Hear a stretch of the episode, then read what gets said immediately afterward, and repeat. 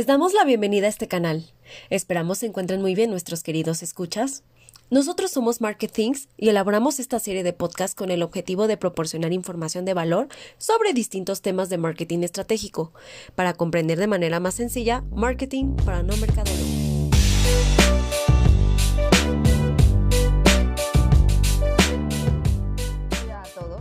En esta sesión hablaremos de quién es el consumidor. La palabra consumidor es muy común en nuestro vocabulario. Sin embargo, ¿realmente entendemos su significado? Empecemos por conocer qué es el consumo. El consumo se define como el uso de bienes económicos para la satisfacción de necesidades presentes o futuras. En economía se considera como la fase final del proceso productivo, cuando el bien obtenido es capaz de ser de utilidad al consumidor. Ahora bien, todo ser humano tiene necesidades, ya sean personales, domésticas o familiares, desde las más básicas como alimentarse hasta las que son por mero gusto, como adquirir unos audífonos, lo cual nos lleva a aceptar que todos somos consumidores por naturaleza. El consumidor se caracteriza por ser el actor final de cualquier transacción de producción o dicho de otra forma, es aquel individuo u organización que consume bienes o servicios que los productores o proveedores les facilitan a cambio de dinero para satisfacer alguna necesidad en el mercado. Philip Kotler lo define como la persona que satisface una de sus necesidades, utilizando hasta su término o destrucción un producto o un bien. Ileana, vamos contigo. Muchas gracias, Cristel. Bueno, ahora que ya sabemos qué es el consumidor, yo les hablaré sobre algunas de las características más importantes, para así conocer de qué manera, como ofertantes de algún bien o servicio, captar su atención. Los consumidores actuales son muy distintos de los que había en el capitalismo temprano. La revolución tecnológica los cambió tanto como al mercado en el que se desenvuelven. Así, a grandes rasgos, podríamos decir que responden a las siguientes características. Está conectado. El consumidor actual maneja Internet como el lugar favorito de búsqueda de productos y servicios, a punto tal de que 63% de mujeres y 77% de hombres adultos no pasan más de una hora sin conectarse con sus teléfonos celulares. La opinión es importante. Los consumidores actuales comparten todo, sus experiencias, sus opiniones y les gusta sentirse tomados en cuenta. Las redes sociales y la cultura 2.0 permitieron que la brecha entre empresa y cliente se hiciera más corta, y los consumidores de hoy no están dispuestos a renunciar a ello. Se desfidelizan rápido. Los consumidores actuales son rápidos en su elección de consumo. Se identifican rápido con las marcas que se manejan en su lenguaje y que sepan tomarlo en cuenta. Pero con la misma velocidad pueden renunciar a ella y cambiar a otra si ésta deja de satisfacer sus expectativas. Demandan inmediatez. Los largos tiempos de espera y los canales lentos de comunicación no tienen lugar en el imaginario del consumidor. Todo debe ser rápido. Y finalmente persiguen la autenticidad. Más que productos y bienes, demanda experiencias originales y busca sentirse a salvo de la publicidad engañosa. Exige lealtad a sus empresas y a cambio ofrece ser un cliente exclusivo. Eliana, eso que acabas de decir me, me hizo pensar muchas cosas, ya que todo lo que dices es muy cierto y hay muchos de nosotros que no sabíamos esa información y en verdad te agradezco por eso. Bueno, para no hacerles el cuento largo, amigos, yo les voy a platicar el comportamiento de los consumidores, ya que con el paso del tiempo han evolucionado han cambiado constantemente ya que a la revolución tecnológica nos hizo cambiar tanto un cambio de mercado como las dinámicas para desenvolvernos en ello.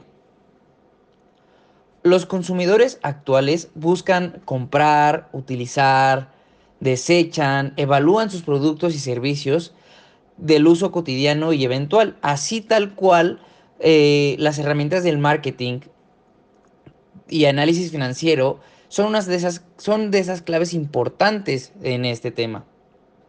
Y claro, no está de más que el objetivo de toda evaluación del comportamiento del consumidor es para establecer cómo preferimos o cómo prefiere el consumidor invertir su dinero, su tiempo, su esfuerzo. Y para eso son los estudios, ya que ellos están especializados de buscar la manera de cómo llegar a nosotros, porque también yo soy un consumidor. No sé, buscamos la manera más fácil de comprar algo, lo más bonito, lo más barato, no sé, lo que más nos llame la atención, el color, la forma de usarse. Todo esto acorde a las, a las necesidades de cada uno. Pero bueno, Fer, ¿algo me tienes que decir? Oye, Jorge, ¿alguna vez te has preguntado qué tipo de consumidor eres? No lo había pensado, Fer. ¿Y tú? ¿Tú sabes qué tipo de consumidor eres? Yo nunca, ¿eh? Pero bueno, en cualquiera de los casos, usted allá en casa trate de identificar en cuál de las siguientes clasificaciones podría entrar. A la primera clasificación se le conoce como el nuevo consumista. Este tipo de consumidor planifica sus compras mensualmente y da prioridad a los precios económicos sobre la calidad. Un ejemplo de este tipo de consumidor son los cazadores de ofertas. Sí, como lo escuchó. Así que si usted espera el cambio de temporada para ir de compras, probablemente esté dentro de esta clasificación. La segunda clasificación es el consumidor efímero. Este tipo de consumidor desecha rápidamente un bien que adquirió por otro nuevo, o más reciente, o incluso más actualizado. ¿Se le ocurre un ejemplo para este tipo de consumidor? Así es. Si usted cambia de celular cada año, es probable que ahora sepa el tipo de consumidor que es. Por otro lado, tenemos a los consumidores que se les conoce como prosumer. Son compradores que no solo están informados, también aportan recomendaciones y soluciones a los productores o generadores de servicios, convirtiéndose así en parte activa del proceso de producción.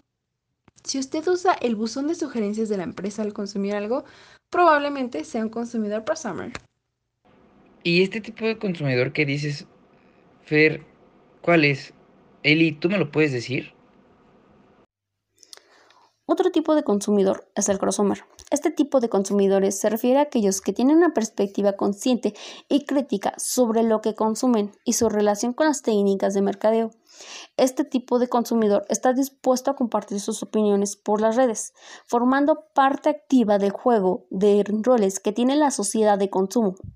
Además, puede llegar a tener una fuerte influencia en la intención de compra de muchos otros consumidores. Un ejemplo posible de crossover lo conforman aquellas personas que alertan sobre los daños que causan ciertos productos y buscan crear conciencia en el consumidor. En este caso, podrían ser los haters de Coca-Cola. Bueno, una vez ya explicado el crossover, les hablaré del hiperconsumidor. Este tipo de consumidor tiende a relacionar el consumo con los estados emocionales y una necesidad permanente de la autosatisfacción por medio de lo que es el placer, la comunicación digital y también la aventura. Esta autosatisfacción con lo que antes mencioné genera como un tipo de consumo excesivo a partir del mero deseo. Y en este tipo de comportamiento hay una hiperindividualización del consumo y una ausencia de conciencia sobre el impacto ambiental colateral. Por ejemplo, lo es el comprador compulsivo que cuando se encuentra en estado depresivo se dedica, valga la redundancia, a comprar. Bueno, continuamos con el tipo ciberconsumidor 2.0. Este es el consumidor que utiliza las redes como fuente de información para mejorar sus experiencias de compra. Con esto busca criterios de ofertas, diferencias competitivas entre marcas, sus facilidades de entrega, entre otras. En este tipo de consumidor, un clarísimo ejemplo es aquel consumidor que se informa detenidamente por Internet antes de comprar algún producto. Y por último, pero no menos importante, se encuentra el consumidor múltiple. En este menciono que son aquellos consumidores que concentran varios perfiles en uno solo. Un gran ejemplo de esto es un consumidor efímero de teléfonos inteligentes que mantiene un blog con información sobre marcas, los tipos de modelos que tiene la marca y su experiencia como usuario. Bueno, Ahora les hablaré de cuál es la diferencia que existe entre el cliente y el consumidor, ya que a pesar de que muchas personas piensan que son lo mismo, no siempre sucede así. La diferencia entre un cliente y un consumidor tiene que ver con el proceso llamado fidelización y que es la preferencia que continúa de un consumidor por una marca o producto determinado a la que le es fiel. Así, un consumidor fiel sería un cliente de la marca, mientras que el resto del mercado continúa siendo de consumidores. Las empresas de hoy en día apuestan por crear clientes más que contar con un mercado lleno de consumidores, pues estos últimos pueden variar en modos de consumo y pueden ser erráticos en su comportamiento de compra.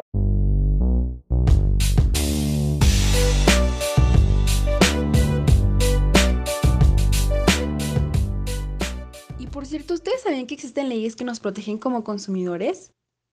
Pues ¿qué creen? Sí las hay. Ahora que ya conocemos qué es un consumidor, sus características y la diferencia entre cliente y consumidor, es muy importante que sepamos el impacto que tenemos en toda la industria y sociedad del consumo. Como consumidor, usted es muy importante, ya que es el último eslabón de la relación de producción. Es por eso que, dependiendo del país, existen ciertos organismos que velan por los derechos de los consumidores.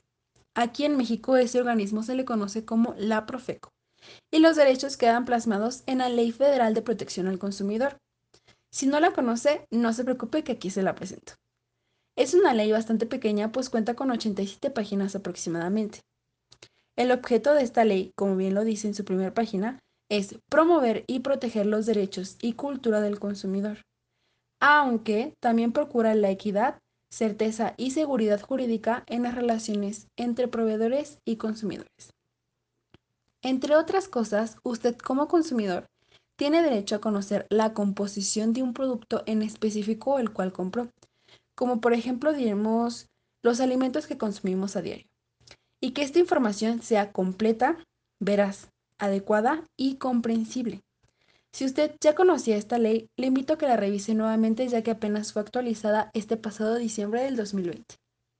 Bueno, hasta aquí sin más que agregar el primer capítulo de Marketing para no mercadólogos. Somos Marketings y nos puedes encontrar en Instagram como market.things3 o nos puedes mandar comentarios u opiniones a marketingpodcast3.gmail.com.